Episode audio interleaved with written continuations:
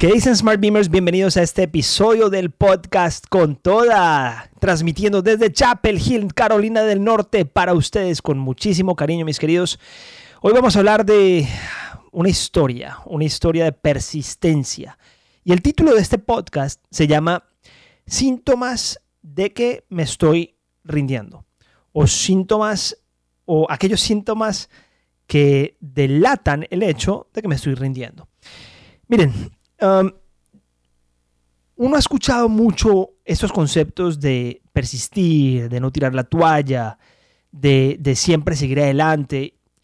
Y pues yo creo que en, mi, en, mi, empresa o en mis empresas, yo ya pasé por ahí. O sea, yo ya pasé, aunque les confieso que nunca, nunca, que yo me, me acuerde, tanto en Smart Mimo como en Asylum, pensé en algún momento en tirar la toalla. Jamás.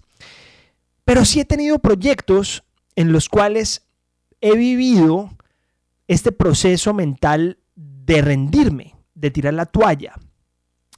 Y hace poco viví un proceso con un proyecto muy importante para Smart Bimo y casi tiro la toalla. Y como yo soy un filósofo, un filósofo de negocios y un filósofo en general, me encanta pensar, me encanta interpretar y me encanta escribir, pues decidí tratar como de disectar un poco mi cabeza después de que ese episodio pasó para entender cuáles fueron esos síntomas y poder estar consciente una próxima vez, pues a la hora de vivir una de estas situaciones. Entonces, como yo sé que tú estás emprendiendo proyectos, estás emprendiendo empresas o empresa, probablemente estás o has pasado o vas a pasar por un proceso en el cual probablemente vas a tirar la toalla, vas a dejar todo y a decir, ya no más, me rindo. Pues quiero que escuches esto y quiero que escuches esto con mucha atención y quiero que tomes nota y quiero que compartas este episodio. Entonces, antes de empezar, antes de echarles el cuento de la historia y luego disectar un poco el pensamiento, quiero invitarlo a todas las personas que están escuchando este podcast desde las plataformas de podcast que le den subscribe a la plataforma o seguir a la plataforma para que así puedan descargar los episodios y tener las notificaciones. Y quienes están viendo desde YouTube para que le den subscribe, le den clic en la campanita, le den like, comenten y compartan este video porque esa es la forma como nosotros crecemos. Con toda podcast está aquí para quedarse, cada vez somos más, cada vez somos una audiencia más grande. Y ustedes se dan cuenta que aquí legítimamente compartimos contenido genuino, sin fines directamente comerciales, por más de que claramente con toda podcast es un podcast de Smart Beam y tenemos nuestros diplomados, etcétera. Aquí tratamos de ser muy orgánicos y tratamos de no estar constantemente ofreciendo y haciendo pauta y cuña publicitaria. Entonces aquí es un lugar para que charlemos, para que nos conozcamos, para que pensemos, para que filosofemos y para que crezcamos. Esa es la idea de esto. Bueno, le voy a echar el cuento entonces. Resulta que Smart Bimo ha pasado toda su trayectoria en, modalidad bootstrap. ¿Qué significa bootstrap en el mundo de fundraising, en el mundo de levantamiento de capital? Es que no hemos levantado capital. Para ponerlo así sencillo, claro y directo. Nunca hemos levantado capital. Siempre hemos ido con nuestro propio flujo de caja y o nuestros propios recursos. Entonces hay dos caminos, ¿no? De las empresas. Está el camino bootstrap, el camino de las empresas que pues, tienen, o los startups, por decirlo así. El camino bootstrap, el camino que nosotros está, mm, vamos, y el camino de fundraising, camino de levantar capital. Nosotros siempre hemos venido con la idea de levantar capital precisamente porque creemos que estamos en una industria muy interesante que es EdTech, la industria de educación, de Education Technology, de mucho crecimiento y creemos que las empresas que estamos en este momento quedándonos con un pedacito de la torta somos las empresas que vamos a o sea, las más grandes en unos años. Vamos a ver los Coca-Colas y los Pepsis dentro de 5 a 10 años. Entonces dijimos, qué interesante es empezar a levantar capital para que nosotros podamos organizarnos y crecer y ser uno de los grandes. Porque como bien saben, hay varios EdTech, especialmente en Latinoamérica, que han levantado capital. Entonces, en marzo del 2022, este año, tomamos la decisión de levantar capital. Y yo personalmente soy una persona obsesiva, soy una persona que cuando toma una decisión, mis socios me conocen y la gente que, trabaja conmigo me conoce, o sea, lo hago porque lo hago, o sea, soy mal. Y eso es una condición mental que a mí me favorece y al mismo tiempo puede llegar a desfavorecer, ¿no? O sea, porque cuando uno es obsesivo, pues ustedes pueden interpretar o concluir o entender los aspectos negativos del hecho de ser obsesivo. Yo soy rotundamente obsesivo con lo que yo me propongo, yo lo hago porque lo hago y lo hago. Ojo, nunca paso por encima de nadie, pero lo hago. Entonces dijimos, bueno, marzo, vamos a levantar capital. Y yo le dije a mis socios, estamos en Bogotá en ese momento, y les dije, miren, ustedes llevan empujándome para que salgamos a hacer fundraising por muchos años. Ya. Hoy les digo, no, no me olvido ese día, estoy convencido. Solamente les voy a decir que me van a tener que aguantar, porque cuando se mete algo en la cabeza, se mete y se mete en grande. Entonces dijimos, comenzamos, comenzamos la carrera de levantamiento de capital en marzo.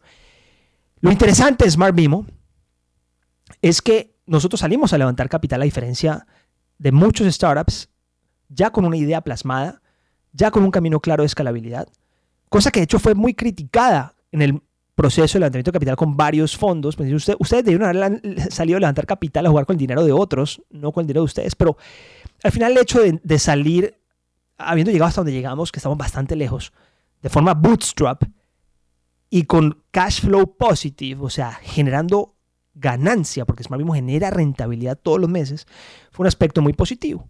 Salimos, salimos con el deck. Yo les digo una cosa, miren, yo conozco de emprendimiento, conozco conceptos, pero la primera vez que salgo a levantar capital con fondos de inversión. Leí, me rodeé de personas, pero era literalmente primíparo. Y voy a meter de cabeza, de cabeza. Y por ahí escuché a una persona que dijo, se necesitan 100 nos para llegar a un sí y hay que, tienes que reunirte con, tienes que estar en, en este tiempo completo. Yo organicé todo para hacerlo tiempo completo. Me fui de cabeza. Eh, voy a decir, desde que comenzamos hasta que terminamos, me puedo reunir con más de 100 fondos. Claramente obtuve unos 95 nos, más o menos. Y fue un proceso muy, muy complejo, de, los retos profesionales más complicados que yo he tenido en mi carrera. Yo creo que una de las, las razones porque era, era completamente nuevo, ¿no? Era completamente nuevo, no conocía, sonaba como un ignorante las primeras reuniones, me tocó estudiar, me tocó aprender, me tocó darme en la cabeza, me tocó robarme, mucha gente, me tocó hacer 13 versiones del deck hasta que llegamos a la que era, esto un tema full time, bueno, en fin, he hecho el cuento íbamos muy bien en la ronda. Nosotros cuando salimos en la ronda en marzo, abril, mayo, marzo, abril, esta iba volando. Yo digo porque nosotros utilizamos un link que se llama DocSend, que es un link para pasar el deck y finanzas y todo este tema, pues, y yo puedo ver quién está viendo el deck. Entonces el deck se volvió viral, la presentación de Smart volvió viral en los fondos de inversión, eso entraba todo el mundo, me contactaba gente que reunábamos, gente súper interesada. Llegamos a pasar a procesos de due diligence en menos de, en menos de dos semanas, ya estábamos en due diligence con un par de fondos ya teníamos casi un par de soft commitments, gente que, nos decía, listo, nosotros estamos adentro, eh, esperando un lead fund de repente a que entrara. Bueno, todos estos cuentos de levantamiento de capital que más adelante podemos ahondar en estos temas. Y de repente llega la caída del mercado en mayo. Yo no les quiero echar el cuento, pues, de las razones, usted investiga en Google. Llega la caída del mercado en mayo y los fondos empiezan a retraer. La mitad de los fondos con los que teníamos proceso dejaron de contestar, fondos que teníamos due diligence es más, para los que conocen de, fundraising, llegamos a tener un term sheet y nos quitaron el term sheet. Yo creo que esto no pasa. Quienes están en el mundo del levantamiento de capital entienden lo que pasó en mayo 2022. Nos quitaron un term sheet. Chao, no vamos, lo siento. Oigan, les voy a decir, pucha, marzo, abril, mayo, tres meses que para mí no, no fueron como tres meses, fueron como tres años, cansado, la empresa semi abandonada, me escuchará aquí el departamento de marketing, de ventas, de académico, ¿sí o no? Está yo en este tema, pues. Y dije, no más. Yo creo que no voy a seguir adelante.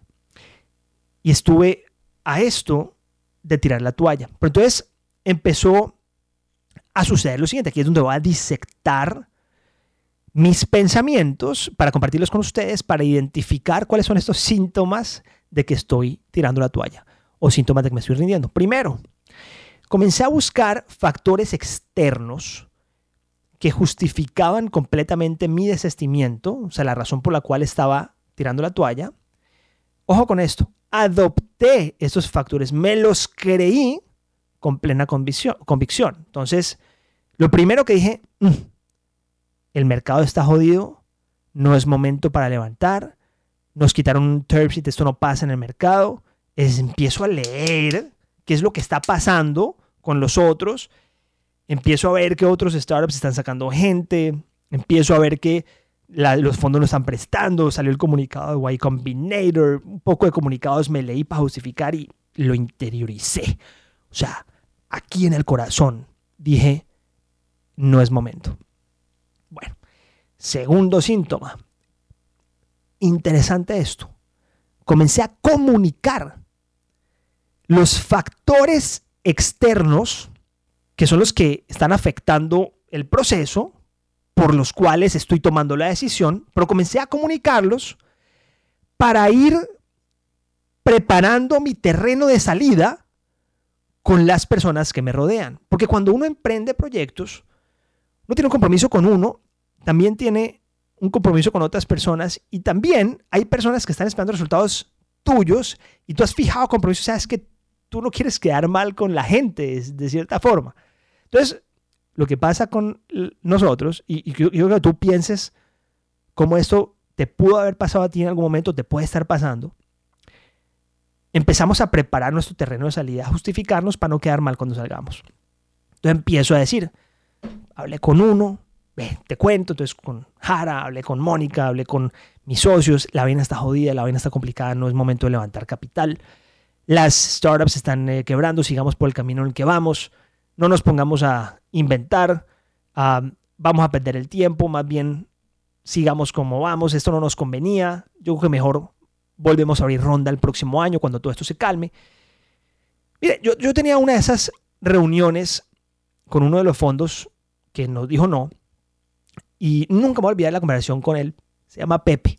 Pepe me dijo, yo le dije a Pepe, al final de que me dijo no, tuve una reunión, le dije, Michelle, finalmente no vamos a ir, te quiero, pues, bueno, cuento que típico, pues, ustedes son lo máximo, y, pero pues no estamos preparados y queremos ir, bueno. Y le dije, mira, Pepe, ¿sabes qué? Me, me le entregué. Y le dije, ¿sabes qué, Pepe? Te, ya con la confianza, pues ya hemos hablado varias reuniones. Te, te cuento que estoy desmotivado con ese tema. Yo creo que vamos a parar aquí. Y ese man me paró así, me dijo, Michelle, cálmate. Nunca me voy a olvidar de esta conversación, Pepe, tú, mi querido. Si, si tú estás escuchando este video, quiero que sepas que que tuviste mucho que ver con, con este proceso. Me dijo, cálmate. Y además se rió porque me habló fuerte. Me dijo, discúlpame que te hable así, pero cálmate. Si una empresa, si tú eres bueno, si tú, la empresa es buena y es atractiva, te van a invertir. Déjate inventar excusas. Estás inventando excusas. Si tu empresa es buena, seguí. Yo te estoy diciendo no porque no hacemos match, pero no, no, no, o sea, se, o me habló, me habló con una, me, me zarandió, o sea, me, me, me, puso a pensar, me dijo, en verdad, o sea, es que nadie me había dicho esto, o sea, es que estoy inventándome excusas. Bueno, tercer síntoma. Empiezo a buscar alternativas, entre comillas, mejores, las identifico, las adopto y me las creo con plena convicción. Entonces, yo ya busqué factores externos, ya los comuniqué y ahorita busco otras alternativas para terminar de cerrar mi plena convicción las adopto y me las creo. Digo, la mejor alternativa para nosotros es esta. La mente humana es una amigo de madre. Y yo, ahí es cuando digo, uno tiene que aprender a elevar conciencia. Y, esto es elevar conciencia. ¿Sí? O sea, escarbarse la cabeza y tratar de entender la realidad. No tu discurso inconsciente, no, no, sino tu discurso consciente. Lo que está pasando aquí, o sea, tratar de entenderlo. Eso es elevar conciencia. Y estar, en, inglés se dice self-aware, estar al tanto de tus pensamientos. Por eso es tan importante filosofar y por eso me gusta tanto. Y por eso he hecho este podcast para mí. Es una herramienta para bajar, disectar, bajar, comunicar, organizar, entender y crecer. Miren qué interesante. bueno, miren, aquí el único consejo que les doy, porque yo aquí no estoy para decirles, no pares, dale con toda. O sea, hay, veces es mejor parar, hay veces mejor desistir, hay veces mejor rendirse, cambiar de camino, pivotear. Aunque yo soy de los que creen que el efecto Pareto que hablábamos en otro episodio con, con, con Jacobo se vence en el tiempo cuando entendamos que los negocios no son carreras de velocidad, sino maratones y aquí hay que apostarle en un tiempo determinado amplio, sin importar el tiempo, porque el tiempo es perfecto para todos, pivoteando y, cambiando dirección las veces que sea necesario, iterando, iterando, iterando hasta llegar a tu, a tu objetivo. Yo, yo aquí no estoy para decirte, no pares, tienes que seguir, seguir, dale, dale, dale, sino que yo estoy aquí para decirte, eleva tu conciencia, escarba tus pensamientos y date cuenta si tu mejor opción es desistir o estás buscando razones para desistir, porque probablemente otro camino es más cómodo. Ningún camino de ningún proyecto es fácil. Ninguno. Eso es mentira, eso es cuento, eso lo venden en Instagram y, eso me, me da asco. ¿Sí? Ningún camino es fácil, nada es fácil. Porque si fuera fácil, entonces todo el mundo lo hiciera, todo el mundo sería rico y no existiría millonarios. Porque si todo el mundo es rico, todo el mundo nadie es millonario. Entonces, los grandes proyectos, las grandes empresas, el éxito está reservado para quienes saben interpretar su cabeza y saben entender su cabeza para tomar decisiones conscientes, reales y quizá más acertadas. Entonces aquí el mensaje normalmente no es, no te rindas, sigue, sigue, sigue, no. Piensa. ¿Estás buscando excusas? ¿O realmente es una oportunidad para cambiar de, dirección? Entonces, mis queridos, con esto termino este episodio corto que les quería compartir. Síntomas que me ayudarán a entender si me estoy rindiendo por comodidad. Ese es el título de este podcast. Síntomas que me ayudarán a entender si me estoy rindiendo solo por comodidad. Gracias mis queridos Smart y vamos con toda. Bye.